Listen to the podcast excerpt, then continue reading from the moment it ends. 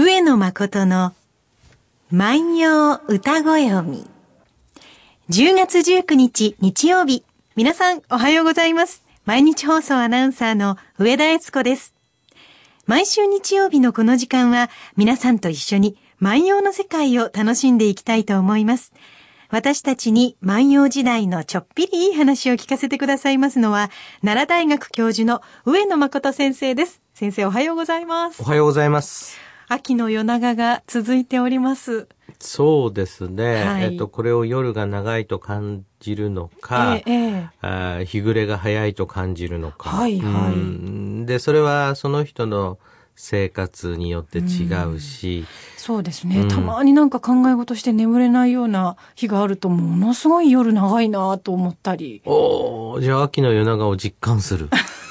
大抵これケロッと寝てしまうんですけど。どね。なしますね。で、先週と先々週は、はい。秋の夜長は恋人のためにあるというようなお話を、あいい話でしたね。はいはい 先生からしていただきましたが、その放送を聞いてメールをいただいておりますので、はいご紹介いたします。ラジオネーム、グリーンチーズさんからいただきました。ありがとうございます。おはようございます。えー今朝の恋人同士は夜しか会えないっていうお話を聞いて、昔の映画のロミオとジュリエットを見たことを思い出しました。二人が会って夜を過ごしてナイチンゲールが泣くから帰らなくてはみたいなセリフがありました。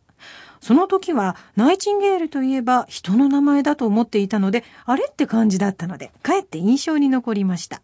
夜にさよならするのも切ないけど朝帰りも後ろ髪引かれますねといただいております。なるほど、なるほど。これはあれですね。ぬばたまのこの夜な明けそ赤開く。うん、赤ら引く。赤ら引くですね。うん赤ら引く。うん朝行く君をまたば苦しむ。うん、この歌について教えていただいたのですなるほどね。はい。私がね、気になったのはええね、ええこの方が見たロミオとジュリエットの映画が、はい。いつのロミオとジュリエットの映画かということが気になっておりましずてっ、とつ伝え続けられているものですからね。1960年生まれ、昭和35年の私としては、はい。えーオリビア発生ええの、おこの、おジュリエット姫と。はーい、うん、で、これ、訳文もね、あの、かなり変わりましてね。はいはいはい。えー私の覚えている限りではですね、ええーロミオ、ロミオ、ロミオと、モンタギュー、キャピレット、それが何ですの？バラは、バラという名前でなくても美しいはずよ。わなんていうのはそういうふうなのがあったと思いますね。私が知ってるのは、ああ、ロミオ、どうしてあなたはロミオなの？ここは有名ですね。ここは有名ですね。あそこは変わってないんですねーそうですね。これ、あのー、ロミオとジュリエットの物語。えー基本的にはあ恋人たちの時間は夜の時間であって、ええ朝、あ帰ると。これはもう西洋でもはい。変わりがないわけですね。うん、うん。しかも日本の場合は、はい。デートができるのは、ええ月が出ている夜だけという、え、そうなんですか？そういう約束事がございます。新月の日はダメなんですか？ダメです。あら、ちゃんとみんな守ってたんですかね、それ。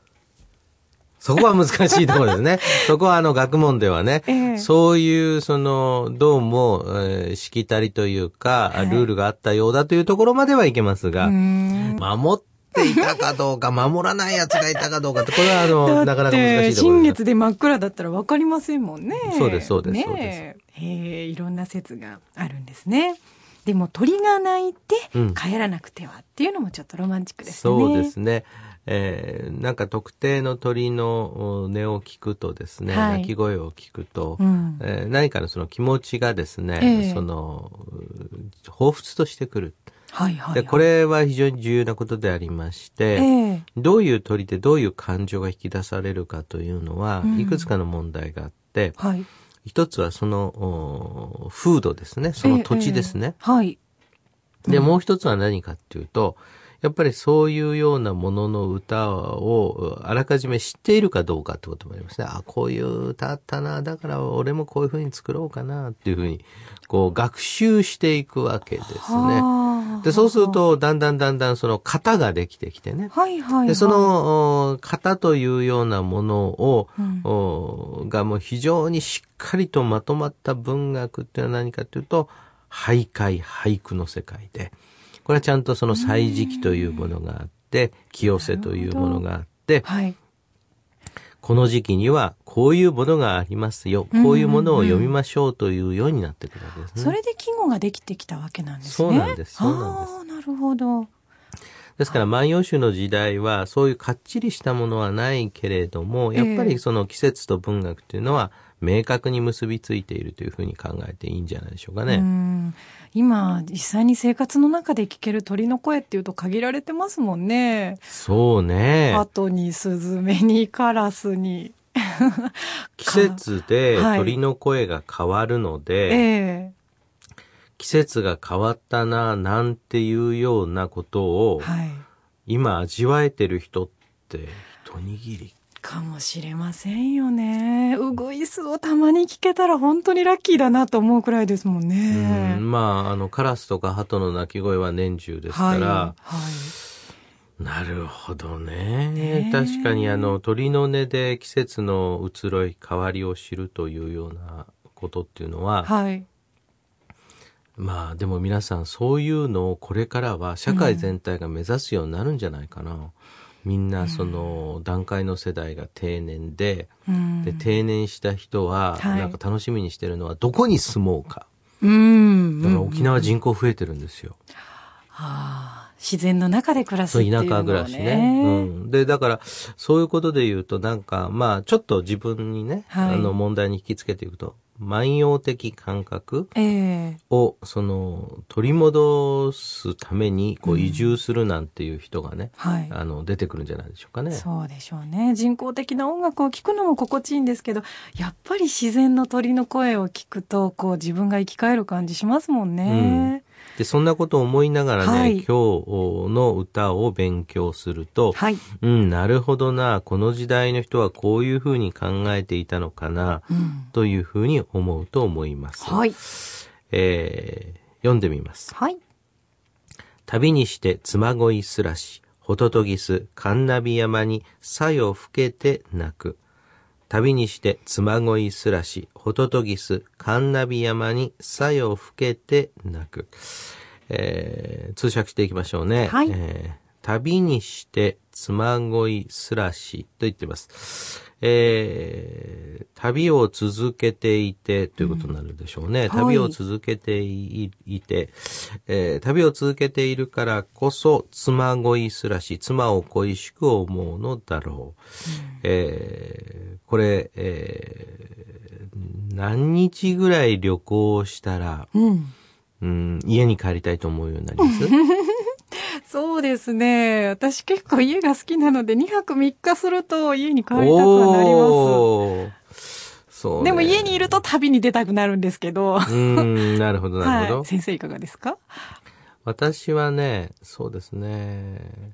やっぱり一週間ぐらいすると、はいあの、いろんなことが気になっちゃって、あの、旅行先で集中できなくなりますね。お仕事のことが気になるんうですか？ーん、もあるし、うん家族の、うーん、もあるしっていう、ちょっと間が長くなったんで、後でつ 編集で詰めといて もらいたいと。そうでございますか？そうです。あの、家のことがっていうふうに、こう、あの、ちょっと、か、あの、家庭でも聞いてる可能性があるので。妻を恋しく思うんですよね。妻を恋しく思うっていうね、そういうちょっとこう編集後していただきたいんですが、あの、まあ、あの、仕事のことが えね、えええまあ気になって、まあはい家のね、あのうん。子供のことを、気になんか気になるっていうね、まあ一週間はね、うん。まあそういうのがありますが、うん、まあ私の場合その旅行といっても旅行が半分仕事みたいなところがありますので、はい。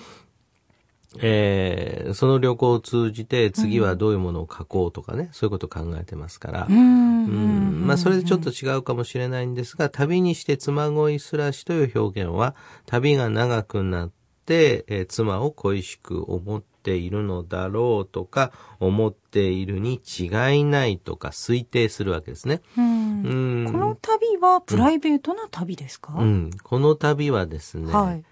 えー下の句を読むとわかるのですが、えはい。ホトトギス、カンナビ山にさよ吹けて泣くですから、ええ。ホトトギスが、まあ、旅をしているというふうに考えるわけですね。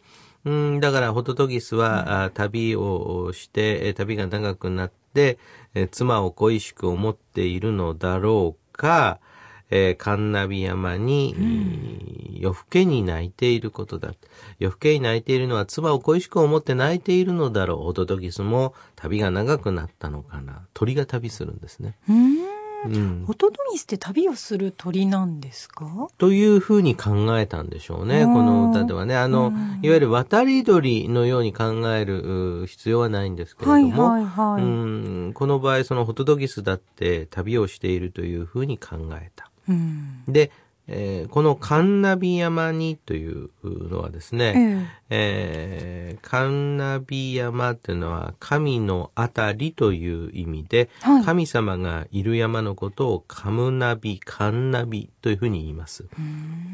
で、そのカンナビがですね、はい。というのはあの特定の山に決まっておりまして、うん大和で非常に有名なのが、えええー三輪の山。これはい綺麗な円錐型の山です。うん。で、えーさらにですね、はいえー飛鳥にもカンナビがあります。えー、様々なところにこうカンナビがあるんですが、いろんなところにカンナビがある。うん。これはね、ですから、うん、皆さん地名だと思ってもいいんですが、ええ固有名詞ではなくて普通名詞と考えた方がいいですね。はあつまりどこにでも神様がいる山はカンナビと呼んでよいと。はあいうことになりますから、はいホトトギスが、まあ、神様のいる森で、さよ吹けて鳴くと。で、ホトトギスという鳥の一つの特徴として、はい。えーまあ、夜でも鳴くっていうことがあるそうなんですね。うん朝が来て泣くんじゃないんですうねん、。そうなんですよ。夜でも鳴くと。はい。だから、えー朝になって鳴く鳥がいて、ええああ、帰らなきゃーっていう 歌もあれば、はい。ああ、夜、う泣いて、えーいて、うんこれは多分、ホトトギスが妻を恋しく思って泣いているんだろうという歌もあって、うんうんうんうん。面白いですね。これ皆さんね、はいどうだろうね。本当に、その、バードウォッチングとかね、はいそういうその録音とかね、ええ鳥の、おその声の録音なんていうのもあるんですが、そういった方々が万葉集勉強しだしたら、これは楽しくて楽しくて、はあうん、しょうがないと思いますよ。ストーリーが広がりますうね。んですから、ああ、ホトトギスか。で、この歌はですね、うんえー実を言いますと、ちょっと季節は、あはい今と違いまして、はい。夏の増加の鳥を読むという歌なんですね。ええええうん、ですから、えーこれ季節は夏なんですが、ええうん、この旅にして妻恋すらしというところでう、ん。うん、私はね、この時期、やっぱり秋の旅ってね、うんなんていうのか、みんなでワイワイ行くのもいいんですが、はい。やっぱり一人旅もいいですよね。一人旅が似合う季節ですね。そうです。ね。その、う山奥のね、はいえー旅館に何するでもなくね、うん。えー考え事をすると。うん。物を思う秋ですね。うん、旅の時間ってね、はいどういうものかっていうとね、えうん、日常から切り取られている時間であるがゆええに、はい。えっと、日常のことに縛られずにものがこう考えられるっていう特徴があるわけですよ。うんうんうん。客観的に自分のことを見られたり。そうそうそう。ええ今日天気がいいから洗濯しなきゃとか、今日は5時から あのコロッケが日頃より30円安いから、はいあの、並ば並ばなきゃ、お肉も半額になるから半額になるからとかね。はいで、そういうことをこう考えていると、なかなかその、例えば人生とは何ぞやというようなことにこう日々追われてしまうわけですね。はい。それが生活ですからね、毎それが生活うん。でもその生活実感を持ちながらもふっとそういうところから離れて、はい。えーこれから私たちはどういうふうに暮らしていけばいいのか生きていけばいいのかとかね、そういうことを考えると、そういう時間ってやっぱり必要ですかね？うん、僕はね、はい。なんかね、はい。仕事がもうガーッともう混み合って混み合ってっている時ほどね、やっうん。ぱり旅行したいですよね。うーうんん。で、それはな、なぜかっていうと、あまりにもその目の前の仕事に没頭しすぎていて、はい。その、長い、その時間、うんまあ、長いタイムスパンうんレンジでものを考えられなくなると。はいはいはい。やっぱそれはこういかんと思ってて、うん。で、えー目の前のことは目の前のことで全力投球しなければいけないんだけれども、はいでもね、えーやっぱりその旅に一人旅をしてね、うん恋しい人を思うと、うんその恋しい人が何人いるかこれは別ですよ。あの、いろんな何人もいる人もいるかもしれないけれども、うん。うん、そういう時間も必要で、えー楽しい楽しいみんなで行きましょう、ラブラブですっていう旅ばかりでも私はいかんと思いますね。まあそうですね。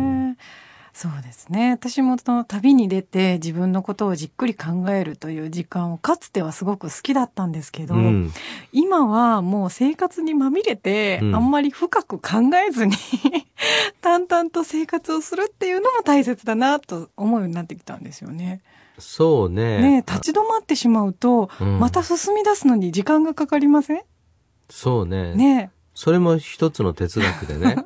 うん、日々の時間をおろそかにするとはい。いうようなことでは、あー人間というものの成長はないと、その日々の中から、あうんの考えていくべきだと。え。はい。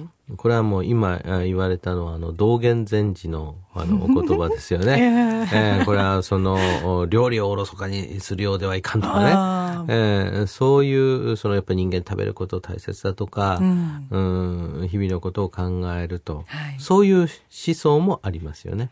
やっぱりずっと旅のロマンを持ち続けているのは男性なんですかね？ああ、なるほどね。うん、そういうことで言うと、はい映画のトラさんええええで、あれ一つは、まあ、憧れの人生でもありますよね。そうですね。永遠に年を取らず、永遠に恋をし続けて さ、すがってる永遠に旅をし続ける。ええうん、そうだったらいいと思うけども、うん一方では、あ、これ振り込み忘れてたら怒られるから大変だいろとかん。な制約がありますからね。そうそうそう。あ、この書類印鑑抜けてたから早く押しとかなきゃとかね。そういうその、難しいとこかな。万葉の時代も旅してるの男性ばっかりですもんね。まあ女性の歌もいくつかありますが、やっぱりはい旅、男性多いですようね。ん。まああ、おそらくこの歌も自分も妻を恋しく思っている、そういう歌だと思います。はい。もう一度読んでおきたいと思います。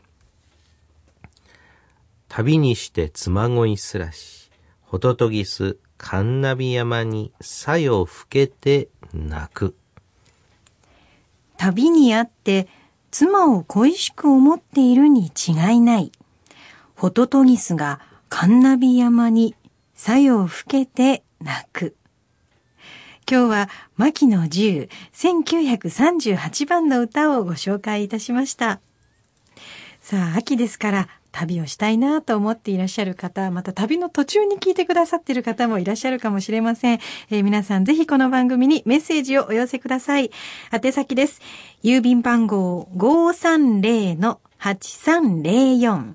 毎日放送ラジオ、上野誠の万葉歌子読みの係まで。